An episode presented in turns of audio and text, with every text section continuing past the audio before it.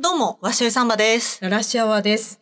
ちょっとね、今日はね、はいはい。話したいことがありまして、はい。年の瀬結構私、ギリギリまで働いてたんだけれどいや、も、本当にね、大晦日まで働いてたんだそう、よね。大晦日の10時ぐらいまで本当働いて、あのね、まあそこだけ聞くとさ、うんすごい大変そうだなーっていう感じがするじゃないですか。激ヤバよ。うん、でもね、本当に楽しく仕事ができて、その会が。はいはいはい。その仕事が本当に好きなことを活かせる仕事だったので、うんうん。本当に楽しくできたし、めっちゃええやん。それで、プラス、うん私その仕事をしてて気づいたことみたいな、はいはいはいはい。なんか年の瀬にね、なんか生まれ変わったように気づいたことがあったから、あと生まれ変わって2022にあ来た。本当にそうです。あ、すごい。なの、で、ちょっとあの、バージョン5とか6とかなの、私今。おー、これが来てた。だいぶアップデートしてる状態なので、そのアップデ内容についてちょっと今日話させていただきえたい。めっちゃ聞きたい。ということで、お願いします。よろしくお願いします。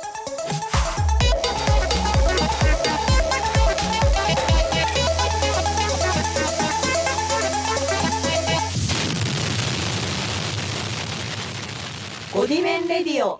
まあ、という感じでバージョンアップをしたララッシュアワーなんですけれども、はいはいはい。あの、バージョンアップはね、これまでの人生何度かうん。やってて、そのバージョンアップのタイミングが、うんうん。まあ、精神的にすごい落ち込むことがあった。はい。次にバージョンアップみたいなのが今までの、まあ、バージョンアップの、まあ、仕様だったんですけれども、はい今回のバージョンアップに関しては、特にそういう、あの、致命的な、あの、欠陥があるわけではなく。もう、突然降って湧いたアップデートだったんですね。ほうほうほうほう。で、これも、その、何かっていうと、その年末までやってた仕事が、うん、アルゴナビスっていうアニメのタイトルのうん。ライブ映像をちょっと担当させていただきまして、まあ、はいツイッターにもちょっと載せたんですけど、うんうん。結構ね、ゴリゴリの VK っぽいバンドの映像をちょっとやらせてもらったんですね。おう。で、VK ってさ、あの、正直、流行りではないじゃないですか。うん、そうね。結構前、私が中学、高校の時は鬼流行りしてて、うんうんうん。で、鬼流行りしてたから私もめっちゃハマったんだけど、うん今はちょっとね、あんまりこう元気いっぱいのジャンルかっていうとそうでもなくって、もう申し訳ないけど終わったジャンルだと思ってたから、い。自分にあんまりね、その VK が好きですっていうのをね、あんまり言えなかったの。昔の話じゃんみたいな感じになっちゃうなと思ってたから、うんうん。今はなんか K-POP 好きですみたいなことは、まあこれももちろん本当なんだけど、うん。VK が好きですっていうのがあんまりこう、ひた隠しというか、あんまりねこう、世間に出してなかったんだけれども、はい。このジャンルがですね、アクティブに VK なんですよ。今やってるおー VK、こう今まだこんな元気な人たちがいるんだっていうところがまず衝撃だったっていうのと、はいはい。生きてる人は生きてると、はい気づきまして、うんまあもともとね、バンギャだったから、まあ VK のああいうおたんびな世界というか、まあはいダーク、はいゴシックみたいなのも大大大好きなので、そうね。もう自分の好きを全部詰め込んだ映像を作って、まあライブも盛り上がってよかったなと思ったんですけど、うんうんまあここで気づいて、うん。やっぱりこの自分の好きなものが、うん。その今の時代の潮流に合ってなかろうが、うん。どんな時代でも、その流行ってはいないけれども好きな人っていうのはおそらく一定数はいると。まあ、はい今回みたいに、うん。だから、そんなに無理して隠して今風なの好きにならなきゃって思わなくてもいいんだって、うんやっと気づいてはい。アップデートできました。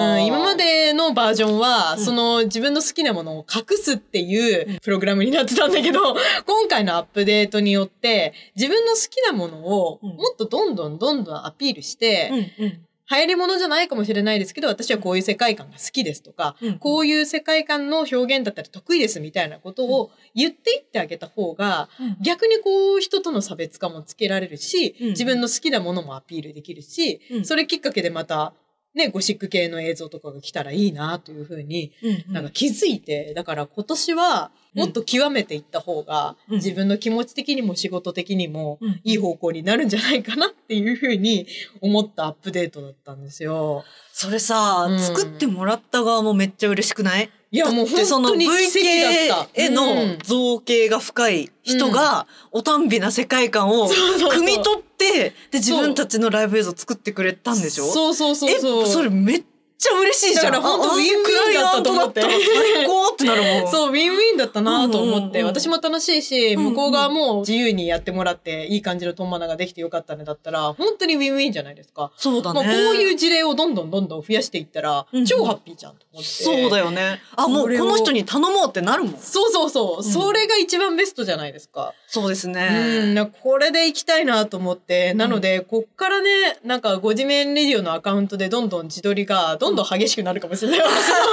の服が、どんどんあれみたいな。なんか、こういうさ、なんかはい人生の伏線を回収したというか、はいはい。なんか中学時代に私が VK 好きだったのが今になって仕事に生きたっていう事例だったけど、うんこういうさ、伏線回収系ってさ、25以降になるとさ、途端に出てくるっていうかさ、いや、わかるなうんなんかそういう経験ある？え最近で言うと、うん。シーズン1の最終回とか、あと非効率化計画の最終回でも話してることになるんですけど、うん。ちょっと私今お仕事お休みさせてもらってるんですよ。私ウェブデザインやってて、そこからキャリアのこと考えたら、まあ、次は UI UX をやろうって思って、うんうんで、1年半くらい頑張ってたんですけど、あまりにも上流工程すぎるところに、うん全然スキルがないまま挑んじゃったから、なんか折れちゃったんですよ。あーまあきついよねそういうのってねそうそうそう。で、なんか周りに知見がある人がいるわけでもないし、手探りでずっとやっててっていう。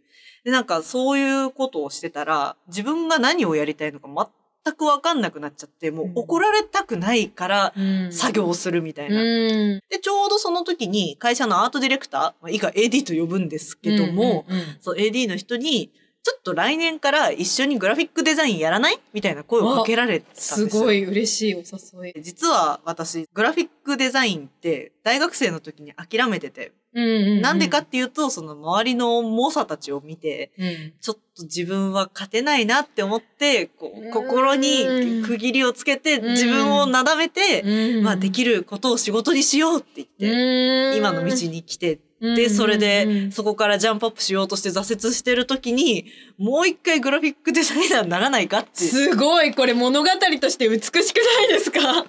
すごいシナリオライターうまいって思いますよ。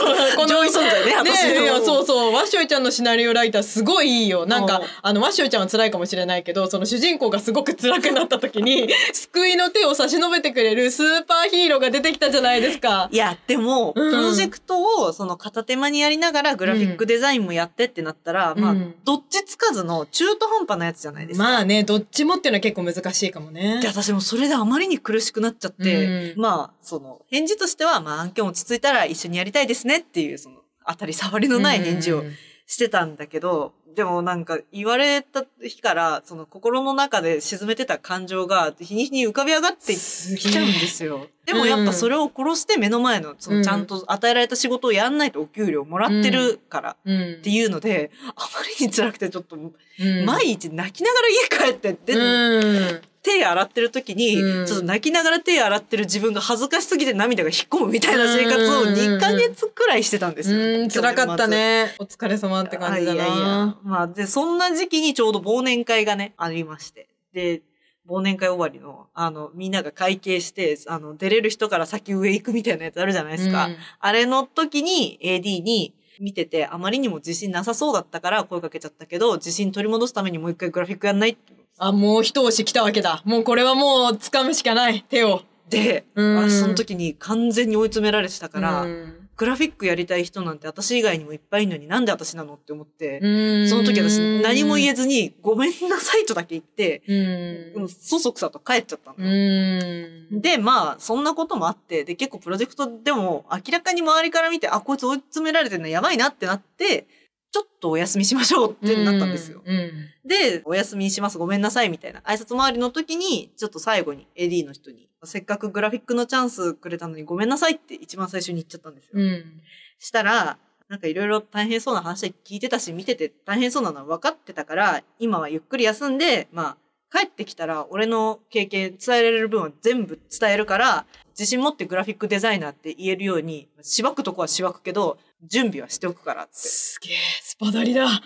突然現れたスパダリ。いや、これ素晴らしい。って言われてうんあ。頑張るしかない。そのプロジェクトを離脱した申し訳なさとうん嬉しさとうんの全部が込み上げてきちゃって、うんちょっといい年してオフィスで泣いちゃったんいやですよーもうね。気持ちわかりますよ。もう感情がね、込み上げてくるとね、涙がね、出てきます。この話するのも若干迷ったんだけど、うんやっぱそのなんだろうな、本当にやりたいことと、なんかやらな、やるべきって思ってたことの、その、どちらかを突きつけられてしまった瞬間に、うん。もしチャンスがあるんだったら、自分のやりたかったことをやりたいですっていううん気持ちになっちゃって、絶対そっちの方がいいよ。ちょっとそれに向けて今はお休みして心を、や体を整えていますという。素晴らしい話でした本当に、なんか、お休みするっていう決断も、差し伸べられた手を掴むっていう決断も、すごい重い決断で、うん。結構カロリーのいることだから、なんかそれを決断できたっていう力が、まず本当に素晴らしいし、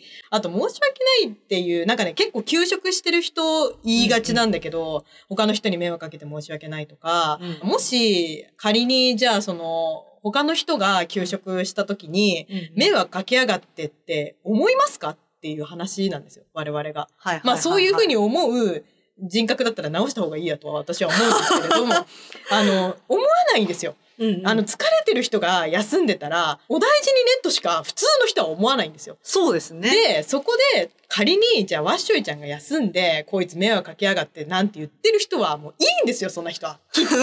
人生に必要ないから、そんな人は。そんな人に疲れようと思って何か自分が消耗しても何の意味もない時間だから、うんそれよりはワッショイちゃんのことを助けてあげるとか、応援してくれる人の周りで頑張るっていうのが一番いいはずだし、周りの人もハッピーになれるから、本当に申し訳ないっていう気持ちね、休職してる方本当に言うと思うんですけど、本当にそこは難しいかもしれないけど、あの、なるべく考えないように、やりたいことは何かなとか、自分自身の心と対話して、うまくこう、乗り越えられればいいかなっていうふうにすごい思います。もう友達だから言ってくれる言葉。もう本当に。ワッシュちゃん以外にも、うんやうんっぱり休職してる人とか、転職してる人とかって結構やっぱりね、この世代はすごく多くて、うんう25ん歳から30歳の間って、うんうんなんかね、クォーターライフクライシスっていう名前がついているらしいんですけれども。ああ、そのレベルなんだ。うん、なんかね、やっぱりちょうどそのさ、普通に新卒で社会人になって、う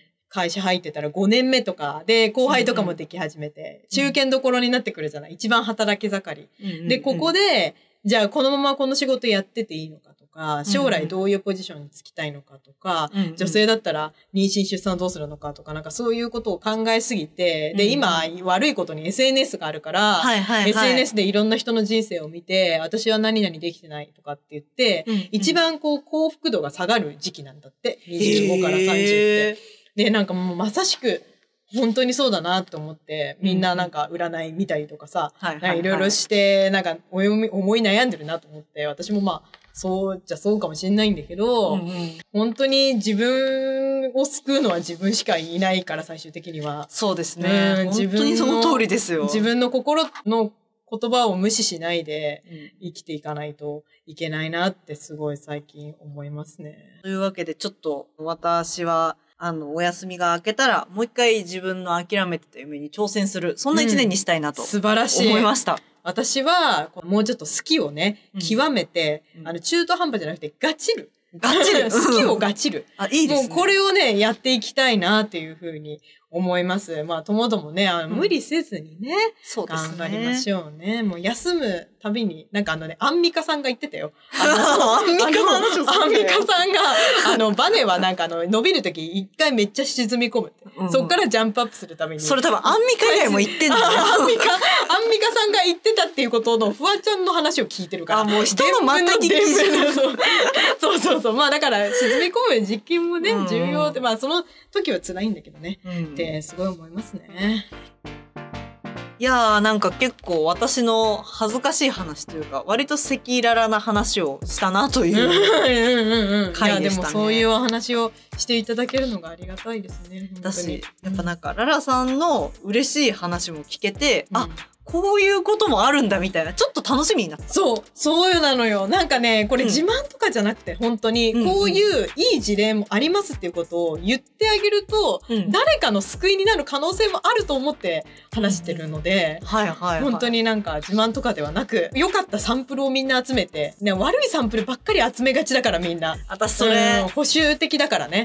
うなんか悪いサンプルを集めすぎて嫌な方向に考えるよりもいいサンプルをバンバンバンバン集めた方がいいと思うので、はい。本当に皆さんなんかなんか好きなことを仕事にするもよし好きなことをするために普通に何の考え感情も無にして仕事にするもよし何でもいいと思うので本当元気頑張っていきましょうね。はい。はい ということで真面目会でしたけど激アツ会でしたね。激アツでしたよ。はい、というわけで、えっ、と、引き続き番組へのご意見ご感想やコーナー、5次元あるある、次元が違う、クリエイターあるあるカルタへの投稿お待ちしております。はい、よろしくお願いします。ということで、まあ、グノシーラジオさんからね、入っていただいた方はね、まあ、こんな感じでいろいろ話していくので、ぜひはい今後ともよろしくお願いします。お願いしまというす。ことで、お相手はララシアワーと、ワッシュイサンバでした。バイバーイ